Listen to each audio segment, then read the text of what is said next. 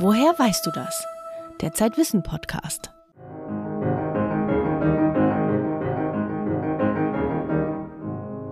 Das Wandern ist des Müllers Lust, das Wandern. Das Wandern ist des Müllers Lust, das Wandern. Das muss ein schlechter Müller sein, dem niemals fiel das Wandern ein. Das Wandern, das Wandern,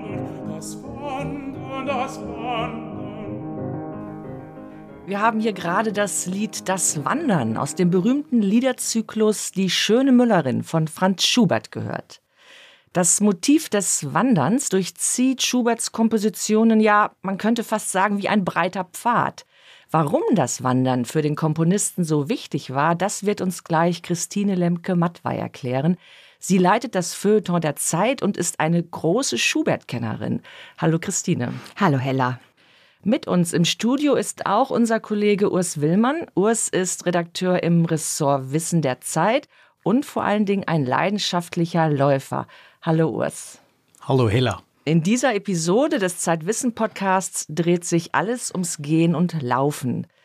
Unser Kolumnist Christoph Drösser hat recherchiert, ob die Wissenschaft inzwischen weiß, warum der Mensch in der Wüste immerzu im Kreis läuft, wenn er die Orientierung verloren hat. Ich bin Hella Kemper aus dem Zeitwissen Magazin und begrüße Sie herzlich zu unserer Folge Läuft doch das Wunder des Gehens.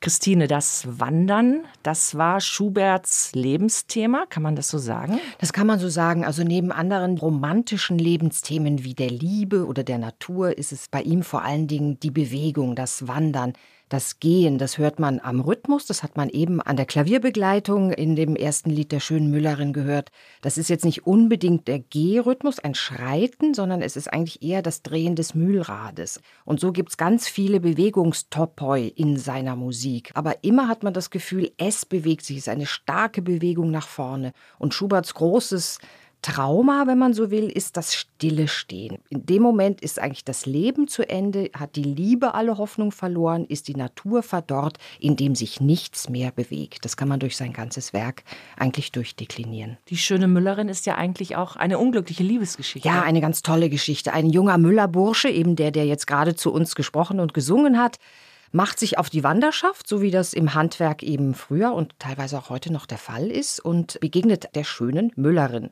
Und in die verliebt er sich unsterblich. Da gibt es noch einen bösen Jäger, der aus dem Unterholz guckt und sie ihm streitig macht.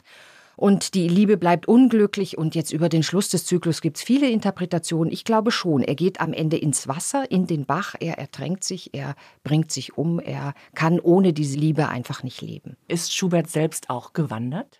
Abgesehen davon, dass, dass man sich damals unendlich viel mehr zu Fuß bewegt hat, als wir das heute tun, Schubert hat sich nicht viel bewegt. Schuberts Lebensradien sind wahnsinnig klein. Er hat in Wien gelebt, hat dort in, glaube ich, fast 30 verschiedenen Wohnungen gewohnt, ist also dauernd umgezogen, aus dem einfachen Grund, die Wohnungen waren teuer, feucht und schrecklich, also suchte man immer irgendwie nach neuen Domizilen. Und er hat sich, was seine Reisen betrifft, auch im Vergleich zu anderen Zeitgenossen sehr wenig bewegt. Seine weiteste Reise ging von Wien nach Gastein und das war schon wirklich prägend, weil da hat er unter anderem eine ganz andere Natur kennengelernt, die Berge. Und vor denen hatte er Angst. Schubert liebte die Ebene und er liebte das Voralpenland und auch das hört man in seiner Musik. Urs, apropos Berge, du bist Schweizer und du läufst am liebsten lange Strecken und du läufst gern auch in den Bergen. Was war dein letzter Berg, den du hochgelaufen bist? Ich bin übrigens auch Hamburger Bürger seit ein paar Jahren, aber Doppelbürger und tatsächlich sozialisiert in der Schweiz und deswegen habe ich es tatsächlich mit den Bergen. Und ganz besonders habe ich es mit ein paar Lieblingsbergen und das eine ist das Weißhorn. Das liegt zwischen Tschirtschen und Arosa im Kanton Graubünden in der Schweiz, ist 2650 Meter hoch etwa. Und es gibt nichts Schöneres als in Tschirtschen zu starten, sich den Berggipfel anzusehen und wissen, dass man so in gut 100 Minuten dort oben sein wird. Und noch schöner eigentlich ist es dann, nach diesen gut 100 Minuten von oben wieder nach unten zu gucken, zu dem Haus, wo man gestartet ist. Und in diesen 100 Minuten, wie weit bist du da gelaufen und wie hoch bist du dann gelaufen? Also ehrlich gesagt weiß ich es nicht so richtig, Ich habe kein GPS dabei. Ich gucke immer auf die Uhr und weiß, im Gebirge mache ich etwa so alle 10 Minuten 100 Höhenmeter. Und auch wenn ich im Flachen laufe, spüre ich, so bin ich schnell unterwegs, bin ich langsam unterwegs, aber so genau weiß ich es eigentlich nie. Aber Urs, Laufen ist Laufen oder Laufen ist Bergsteigen, also so ganz normal? Sagen wir mal so, man beginnt schon mit Gehen, aber das Laufen kommt manchmal automatisch. Und gerade am Berg gibt es eigentlich keine grundsätzliche Unterscheidung. Wenn du so mit 10% Steigung unterwegs bist, dann läufst du immer noch. Wenn es 15% werden, wird es schon ziemlich steil und irgendwann gehst du ins Gehen über. Und das ist durchaus auch ökonomisch bedingt. Denn es ergibt keinen Sinn, im sehr steilen Gebirge weiterhin zu laufen. Da ist die Kraftanstrengung einfach zu hoch, man verschleudert seine Kräfte und das sollte man im Gebirge nicht tun, weil man hat ja noch einen weiten Weg und ganz viele Höhenmeter vor sich. Wenn du Laufen und Gehen unterscheidest, meinst du dann beim Gehen setzt der ganze Fuß auf, der Mittelfuß und beim Laufen ist es ja eher so, dass man mit dem Vorderfuß aufkommt und sich wieder abstößt? Ich bin kein Vorderfußläufer. Ich rolle ab, ich gehe über die Ferse.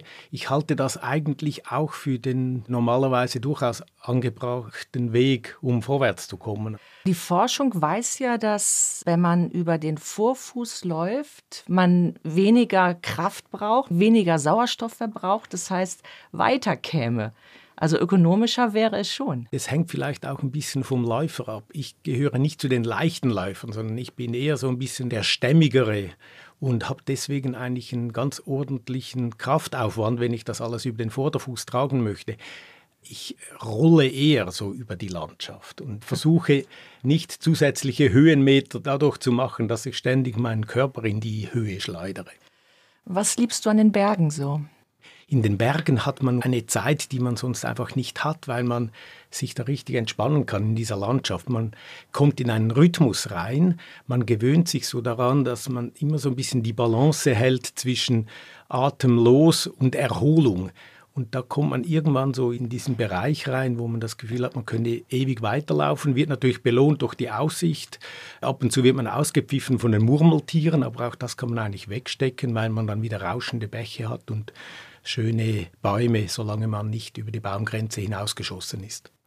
Urs, ist es denn richtig, was man immer gesagt bekommt als Bergsteiger, als Bergsteigerin, dass man vor allen Dingen beim Runtergehen achten muss, es richtig zu tun, es nicht zu schnell zu tun, weil Runtergehen eigentlich für die Gelenke, für die Belastung des Körpers viel anstrengender ist, als hinaufzugehen. Stimmt das?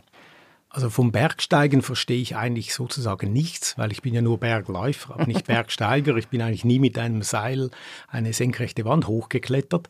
Aber das Hinablaufen, das ja zwangsläufig immer sein muss, wenn man nicht das Bähnchen runternehmen kann, davon verstehe ich schon eine ganze Menge, einfach weil ich es geübt habe. Für mich ist es eine Art Hyperkonzentrationsübung. Ich weiß genau, wenn ich mir hier den Fuß vertrampe, habe ich mindestens einen Bänderriss und noch irgendwelche Knochen entzwei und vielleicht auch noch den Kopf demoliert.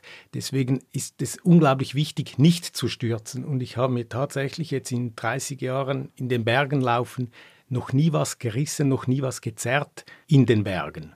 Und ich bin dann auch eher schnell unterwegs und damit es nicht so sehr auf die Knie geht, versuche ich das mit den Muskeln auszugleichen. Das heißt, ich bin immer sehr tief in den Beinen. Ich habe die Beine nicht gestreckt beim Aufsetzen, sondern ich laufe tief und federe alles mit der Muskulatur ab. Das ist zwar anstrengend, aber dafür sehr schonend. Vielleicht bevor wir noch mehr über den Fuß sprechen und dieses anatomische Wunderwerk Fuß, Christine, würde ich gerne von dir wissen, die Berge, wie werden die eigentlich in der Musik hörbar? Ach, ganz vielfältig. Also natürlich vor allen Dingen im 19. Jahrhundert. Da gehen die Künstler hinaus in die Natur, da suchen sie die Natur, da empfinden sie die Natur auch als einen Lebensraum, der heiler ist vielleicht, noch mehr intakt ist als das, was sie in den immer weiter wachsenden Städten erleben. Also so dieses Weltfluchtmoment ist ein großes, was die, was die Künstlerinnen und Künstler nach draußen treibt und entsprechend knüpft sich daran natürlich auch viel Naturbetrachtung. Und die Berge sind insbesondere für Komponisten immer sehr verlockend gewesen. Es gibt eine ganze Reihe von Komponisten, also wir haben Schubert schon genannt, also eigentlich bis Maler Richard Strauss bis in die moderne Schönberg, Alban Berg, die sind alle rausgegangen, um dort zu arbeiten. Also die haben sich sogenannte Komponierhäusel, bei Gustav Mahler ist das so ein stehender Begriff, gesucht im Sommer in der sogenannten Sommerfrische, die damals noch wirklich lange dauerte haben sich da ganz einfache Hütten gewesen, haben sich da hingesetzt und haben gearbeitet. Da hatten sie ihre Ruhe. Da war es sonst still. Und insofern hat man immer die Natur, die Berge, auch die dramatische Szenerie durchaus gesucht in der Kunst. Hat äh, Strauss die Alpensinfonie auch auf so einer Hütte komponiert? Nein, ich glaube nicht. Richard Strauss war ein sehr bürgerlicher, ein sehr gemütlicher Künstler. Er lebte in Garmisch-Partenkirchen in einer großen, großbürgerlichen Villa. Und die Alpensinfonie geht zurück auf ein Erlebnis, was er hatte als junger Mann. Da ist er nämlich in Bayern auf den Heimgarten äh, gegangen oder wollte gehen, hat sich aber verlaufen, verstiegen und geriet in ein Gewitter. Und diese Erfahrungen waren so einprägsam, dass er dachte, so, und jetzt komponiere ich die Berge. Und das hat er in dieser Sinfonie getan.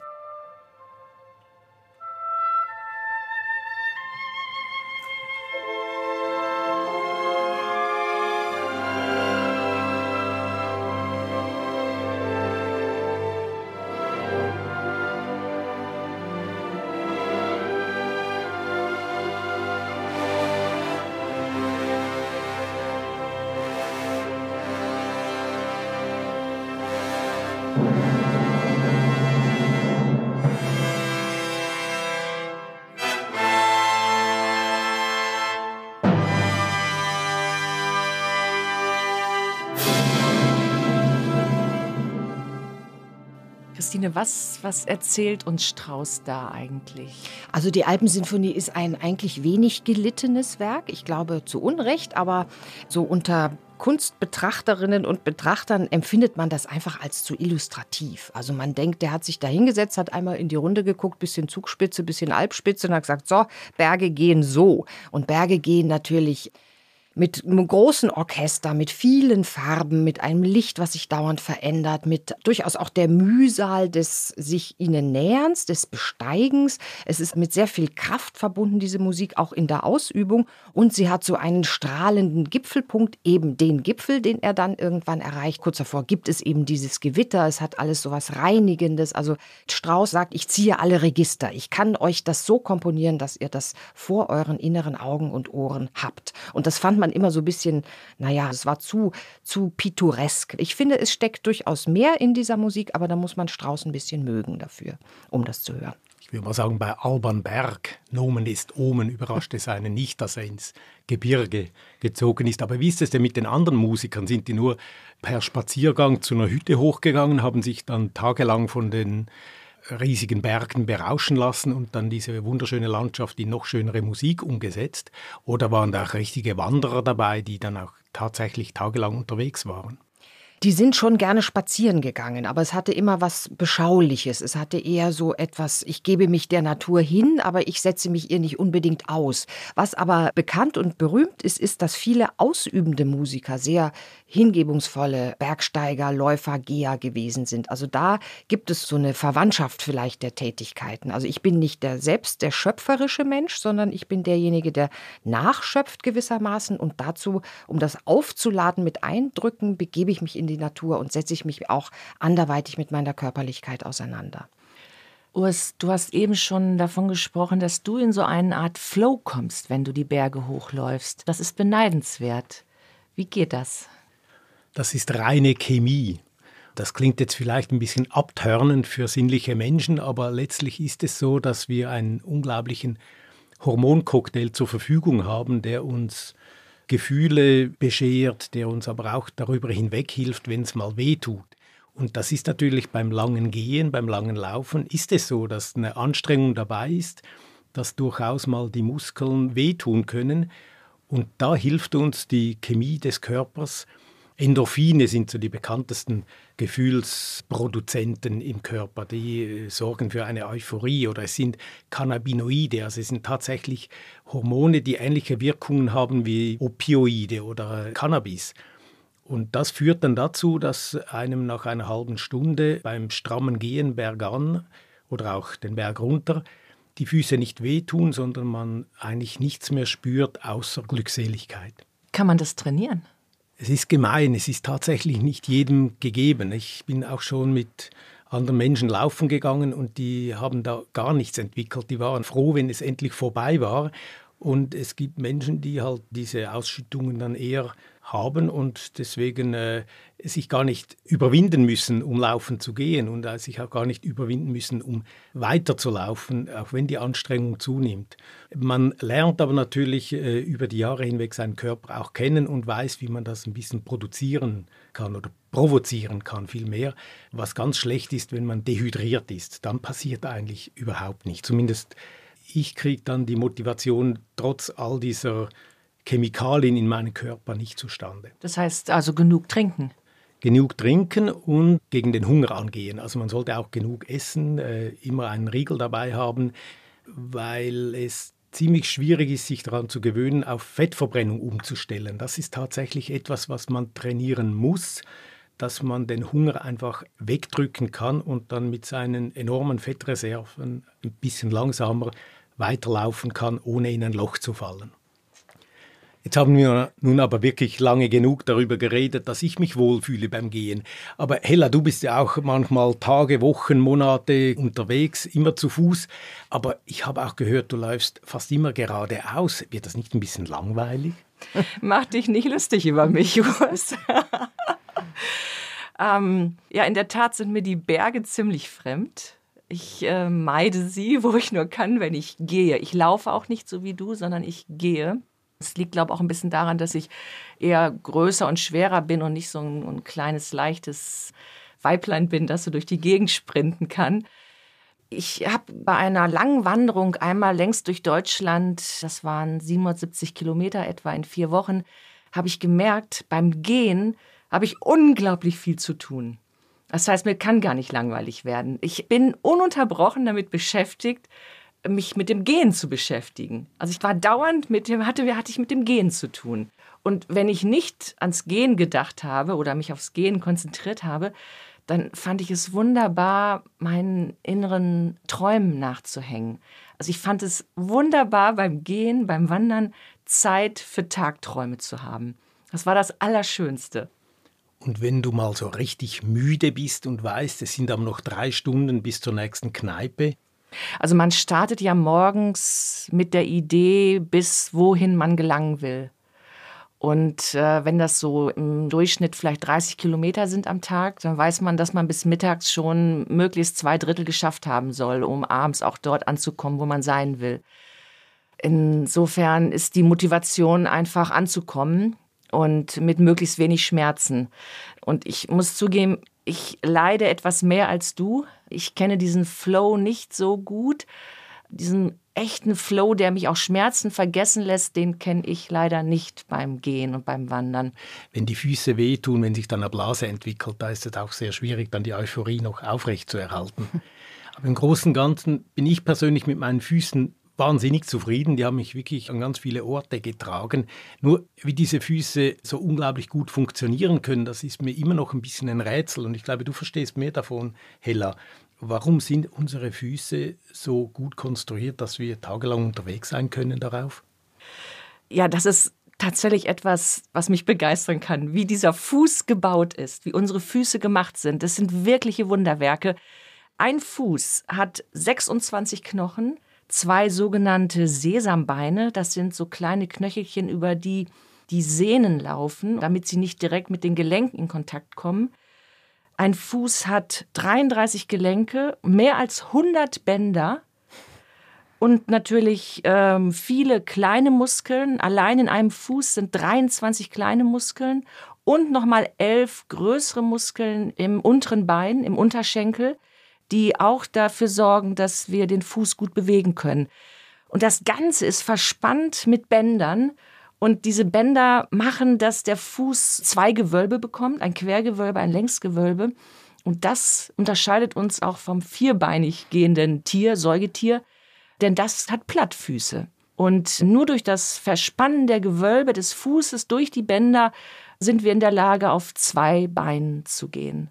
Und das Spannende ist, ein Kind, wenn es auf die Welt kommt, hat es Plattfüße. Also genau wie unsere Ahnen, die noch auf vier Beinen gegangen sind, die hatten auch Plattfüße. Die große Zehe, die war zur Seite ausgerichtet und nicht nach vorn, weil beim Klettern auf den Bäumen brauchst du die seitliche Zehe, damit du dich um den Ast klammern kannst. Wenn du aber läufst, dann würdest du dauernd über diese seitlich ausgestellte Zehe stolpern. Das heißt, im Lauf der Evolution hat sich diese große Zehe nach vorn ausgerichtet. Diese Umstellung war ja auch bitter nötig. Wir hatten ja einen evolutionären Vorteil erlangt dadurch, dass wir immer schneller unterwegs waren. Der Mensch ist ja heutzutage das beste Ausdauertier auf dem Land. Also man denkt immer Pferde und Antilopen und Kamele, die hätten noch viel mehr Ausdauer als wir. Aber stimmt nicht. Ja, und das Faszinierende ist, auch ein Reh hätte keine Chance, gegen uns zu gewinnen, denn es kann nicht schwitzen. Es muss Pausen einlegen, weil es abkühlen muss. Wir Menschen, wir haben kein Fell, wir haben wahnsinnig viele Schweißdrüsen und wir können schwitzen beim Laufen. Es wäre uns auf langer Strecke, auf 15 Kilometern, wäre uns ein Reh auch unterlegen. Und damit hatten wir einen Vorteil bei der Jagd. Vorher haben wir diese Tiere nicht erwischt, hatten wir die Möglichkeit, sie quasi über die Ausdauerdistanz zu besiegen, bis sie platt waren. Dann kamen wir zu den Eiweißen. Das hat uns wiederum geholfen, ein großes Gehirn zu entwickeln und so weiter. Also die, die Ausdauer, das lange Gehen, das lange Laufen, das hat eigentlich die Menschwerdung so richtig befördert. Hella, du hast vorhin so schön die Anatomie unserer Füße erklärt, sodass man fast geneigt ist, sich zu ihnen hinunterzubeugen und sie mal kurz zu bewundern, weil ich habe so das Gefühl, man beachtet die Füße, zumal im normalen Leben eigentlich nicht genug. Und daran anschließend die Frage, da kann ja auch ganz schön viel kaputt gehen an so einem Fuß. Also der Plattfuß, mit dem wir geboren werden, den kann man auch später sich wieder irgendwie erlaufen oder aneignen. Da gibt es viele Baustellen, kann ich mir vorstellen ja, Sportwissenschaftler sagen, dass das eigentlich das größte Problem ist, dass wir unsere Füße nicht genügend beachten, uns nicht kümmern um sie. Und der Sportwissenschaftler Ingo Frohböse beispielsweise, der sagt, Du musst jeden Tag dich mit deinen Füßen beschäftigen. Am besten massierst du sie jeden Abend 15 Minuten, jeden Zeh, den Fuß. Du springst und wippst jeden Tag 10, 15 Minuten und das macht, dass du einen funktionalen Fuß bekommst, der den Anstrengungen gewachsen ist. Und ja, ich meine, wir stecken sie in Socken, wir sperren sie in zu enge Schuhe ein und das ist eigentlich das Schicksal unserer Füße, die ja doch eigentlich ein Wunderwerk sind. Ich glaube, das ist ein Problem, das hat die Menschheit immer beschäftigt. Heute werden wir nur so wahnsinnig alt, also werden auch unsere Füße relativ alt und haben wahrscheinlich andere Probleme. Das ist jetzt eine etwas knirschende Überleitung zur nächsten Musik, aber es gibt ja auch so etwas wie Märsche. Märsche, das klingt schon mal per se anstrengend. Das klingt nach einem vorgegebenen Rhythmus. Das klingt nach einer Fremdbestimmung. Es gibt aber auch andere Märsche, Trauermärsche zum Beispiel, die spielen bei Beethoven ähm, unter anderem eine gewisse Rolle, vorzugsweise in den langsamen Sätzen seiner Sinfonien. Und das sind immer Märsche, die kommen, und das hört man jetzt in dieser Aufnahme, die wir gleich hören werden, ein Ausschnitt aus der siebten, also der langsame Satz aus der siebten Sinfonie, hört man schön, dass das auch viel mit Raum zu tun hat. Die Musik kommt von ganz weit weg und sie nähert sich und man kann sich vorstellen, das sind jetzt so Sargträger, es humpelt auch so ein bisschen, die haben ein Gewicht, also auch ein Gewicht auf ihren Füßen und vielleicht tun ihnen die Füße schon längst weh, wir wissen es nicht.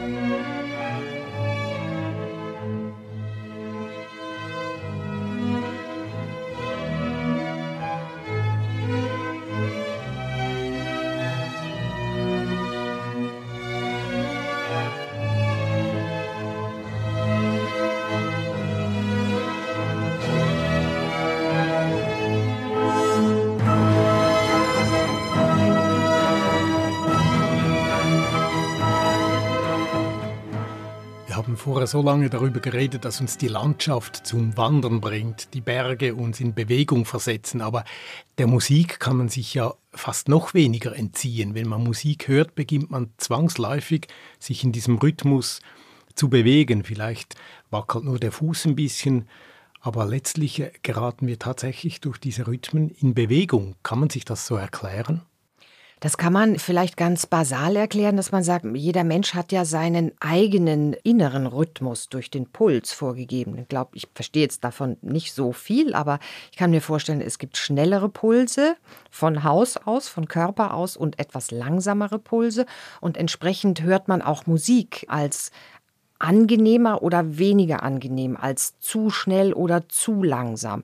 Das ist eine große Diskussion in der Musik und in der Musikwissenschaft. Was ist das richtige Tempo? Und auch die Komponisten haben sich darüber eigentlich bis heute jahrhundertelang die Köpfe zerbrochen. Es gibt das Metronom mit einer Zahlenskala, auf der man sozusagen das Tempo festlegen kann. Es kann aber trotzdem falsch sein, weil es im falschen Raum spielt, weil das Orchester zu groß oder zu klein ist, weil die Musiker es anders empfinden, weil der Dirigent von gestern ein anderes Empfinden seinerseits hat als der von morgen. Also das ist eine unglaublich subjektive Erfahrung eigentlich. Also wie schnell ist Musik richtig oder eben falsch? Und dann gibt es natürlich die verschiedenen Ausdrucksformen. Es gibt ja Musik, die uns gehen lässt, die uns tanzen lässt, die uns marschieren lässt. Also auch da ist das unglaublich verschieden angelegt. Aber wie macht die Musik das? Also warum lässt mich die eine Musik marschieren eher und die andere lässt mich tanzen? Übersetzt worden ist äh, die Antwort auf diese Frage eigentlich in den Takt. Es gibt ja viele verschiedene Taktarten. Zum Beispiel so ein eher marschierendes, schreitendes Moment ist eher gradtaktisch, also ein Zweivierteltakt, so wie dieser Satz zum Beispiel. Tänze sind eher ungradtaktisch. Ein Walzer ist ein Dreivierteltakt. Also du hast eine betonte Taktzeit und zwei unbetonte. Das heißt, das Gewicht ist auf der Eins und dann eins, zwei, drei. Ja, und beim Schreiten sind die Gewichte gleich verteilt. Das sind aber, denke ich, alles nur so Übersetzungsmomente von dem, was wir ohnehin als unseren eigenen körperlichen Rhythmus empfinden und spüren. Ja, denn der Körper hat übrigens auch ein Metronom. Das ist der zentrale Mustergenerator. Der sitzt im Rückenmark, mittig in der Wirbelsäule und macht, dass wir rechts, links gehen, die Arme, die Beine schwingen, nach vorn schwingen, aufsetzen, abrollen, uns abstoßen. Und der produziert auch andere Rhythmen, nämlich die rhythmische Bewegung des Darms, der Lunge, dass wir also immer weiter ein- und ausatmen, oder auch den Herzschlag. Also diese beständigen Rhythmen des Körpers werden durch sozusagen ein Metronom auch vorgegeben. Ein eingebautes Metronom. ja. Und wie verträgt sich dieses eingebaute Metronom mit Free Jazz? Ja, da wird es dann anstrengend oder auch wiederum subjektiv. Es gibt ja Menschen, die empfinden das als hochgradig nervend, als etwas, was sie komplett aus jeder Fasson und Ruhe bringt. Und es gibt Leute, die geraten durch diese sich überlagernden Rhythmen, also so Polyrhythmik, so wo die einzelnen in der Musik vorgesehenen Rhythmen sich im Grunde widersprechen, ja, oder dauernd etwas anderes verlangt wird. Dadurch geraten die in so einen Flow, weil es enthebt mich natürlich auch einer gewissen Fremdbestimmung in dem Augenblick, in dem das nicht so klar ist. Also ein Zweivierteltakt, der schreitet, weiß ich, kann ich irgendwie mich dagegen wehren, kann ich sagen, gehe ich nicht mit. Aber so eine Free Jazz Geschichte, die dauernd springt und wechselt und wie gesagt, wie so ein Baumkuchen eigentlich so die Rhythmen schichtet, da sage ich, okay, dann ist das die Aufforderung an mich, meinen eigenen Rhythmus daraus zu ziehen und vielleicht nur auf einen als Angebot zu reagieren. Der Fuß ist ja quasi das Zentralorgan all dieser verschiedensten Bewegungen und Rhythmen. Hat der Fuß im übertragenen Sinn eine Intelligenz? Ja, ich glaube, das kann man so sagen. Das ist ein richtig schlaues Kerlchen, dieser Fuß. ähm, man spricht also auch von der Kinästhesie. Das ist gewissermaßen die Intelligenz des Fußes, nämlich seine Fähigkeit, unbewusst Bewegungen wahrzunehmen und zu steuern. Das heißt beispielsweise der Surfer, der auf dem Surfbrett steht und spürt mehr, als er weiß, wie er die nächste Welle reiten muss. Oder der Läufer im Wald oder am Berghang, der in eine Moosmulde tritt und unbewusst sofort mit der richtigen muskulären Gegenbewegung aussteuert, dass der Fuß nicht umknickt. Oder auch der Fußballer, der, der schießt und der Fuß weiß, der, der Schuss war richtig. Da muss der Fußballer gar nicht hinterher gucken, ist der Ball da gelandet, wo er hin sollte, sondern der Fuß weiß das. Der ist schlau genug. Das ist eine Frage auch der Eigenwahrnehmung des Körpers, also der Propriozeption nennen Forscher das. Das ist ein Gefühl, ein Gespür für den eigenen Fuß zu haben. Was macht der da eigentlich? Hella, wenn man das alles weiß, erforscht hat, den Fuß erkannt hat, seinen eigenen Fuß gewissermaßen erkennt, macht es dann den Umgang damit nicht auch irgendwie total kompliziert? Fange ich dann irgendwie dauernd an nachzudenken, okay, setze den Fuß jetzt auf, roll ich richtig ab, belaste ich vielleicht den Vorderfuß zu sehr oder so? Also kommt man da nicht dauernd in so einen wiederum Redekreis mit sich selber, der das Gehen dann am Ende unmöglich macht? Also es stimmt, man wird ein bisschen äh, sehr fixiert irgendwann auf seine Füße und stellt dauernd fest, was damit nicht gut funktioniert. Aber immerhin kann man nicht so lange nachdenken, wie der Fuß gehen kann. Das heißt, irgendwann vergisst man all diese komplizierten Gedanken und dann macht zum Glück der Fuß wieder, was er will. Und dann läuft man einfach weiter. Das schafft er schon. Dann bist du in deinem Flow. Oder ich dachte auch eben, das ist ja auch beim Tanzen das Schöne, wenn man zum Beispiel zu Technomusik auch in so einen Flow, in einen Rausch kommt. Und erzeugt wird es auch wieder durch den Takt, oder? Durch den Rhythmus, ja. Techno ist ja gewissermaßen die vollendete Emanzipation des Rhythmus aus der Musik, wenn man so will. Ja, also Techno ist schon auch Sprache ist schon auch so eine Art Melodie und Klang, ja, als andere Ebene, aber sehr präsent im Vordergrund ist der Rhythmus. Und das heißt, der Rhythmus fährt mir in die Glieder, er fährt in meinen Körper und ja, bringt mich vielleicht, wenn ich dazu bereit bin, wenn ich mich nicht dagegen sträube, wenn es mein Rhythmus ist, bringt mich zu mir selbst, ja, bringt mich dazu, wiederum in so einen Flow zu geraten, mich, mich der Musik anzuvertrauen, aber dann auch selber weiterzugehen mit der Musik. Urs, du willst auch weitergehen. Du hast große Pläne. Du willst die Grenze der Schweiz abschreiten. Stimmt das? Es ist nicht die ganze Grenze, die ich ablatschen will, aber es gibt so eine Wanderung, die ein alter Bekannter von mir mal entworfen hat, der Jörg Frischknecht, ein Schweizer Journalist, der ist in den 80er Jahren in mehr als 40 Etappen der Schweizer Grenze ungefähr entlang gewandert, aber eben nur ungefähr. Das heißt, er ist vom österreichischen bis an den Genfersee gegangen und hat aber eine Route entworfen, die er Grenzschlängeln genannt hat. Also nicht stur der Grenze nach, sondern immer mal wieder hin und her mal nach Norden, mal nach Süden, in die Schweiz, nach Italien. Und das hat irgendwie was Sympathisches an sich. Also da fühlte ich mich immer so ein bisschen No Borders, No Nations, ein bisschen freier, weil man halt da im unwegsamen Gelände immer mal wieder aussuchen kann, auf welche Seite der Grenze man sich bewegt. Und das ist so eine Route, da kommt man von Alpenhütte zu Alpenhütte und kann sich das schön einteilen. Mir fällt dazu eine Anekdote ein von der französischen Pianistin Hélène Grimaud.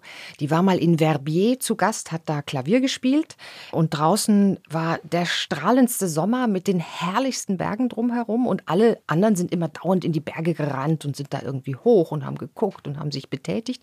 Und Helene saß immer irgendwie an ihrem Flügel und hat geübt. Und dann irgendwann habe ich sie mal gefragt, sag mal, willst du nicht auch mal rausgehen, nicht auch mal irgendwie diese Natur genießen? Hat sie mich völlig verständnislos angeschaut und hat gesagt, nein, das braucht sie nicht, weil ihre Berge sind innen, ihre Berge sind die Musik und die Auseinandersetzung damit. Das fand ich ein tolles Bild, so in den Bergen sitzen und die Berge trotzdem irgendwie in sich haben und die Bewegung und das Gehen und das sich erobern.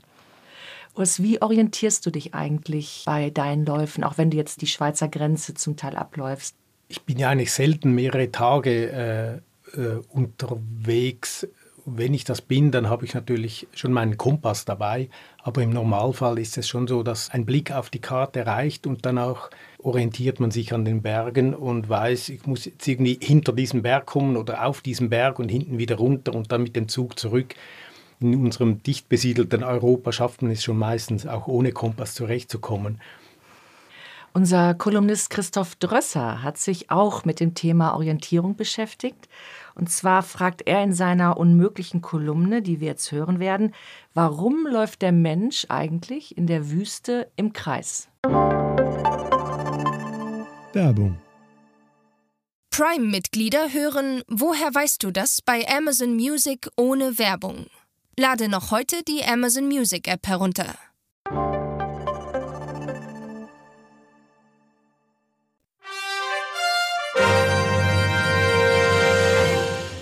was wir nicht erklären können.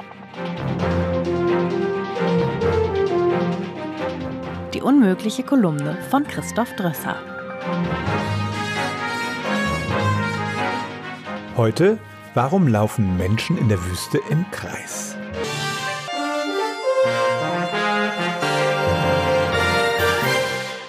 Es ist ein Klischee in Filmen und Comics.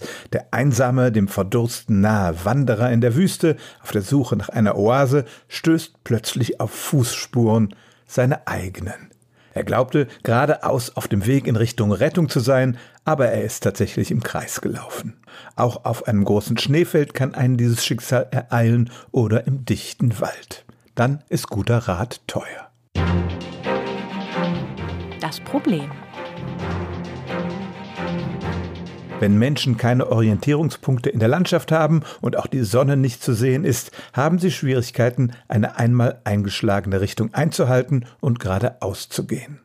Schon nach 20 Metern driften viele ab und beginnen entweder in einem zufälligen Zickzack zu laufen oder tatsächlich im Kreis.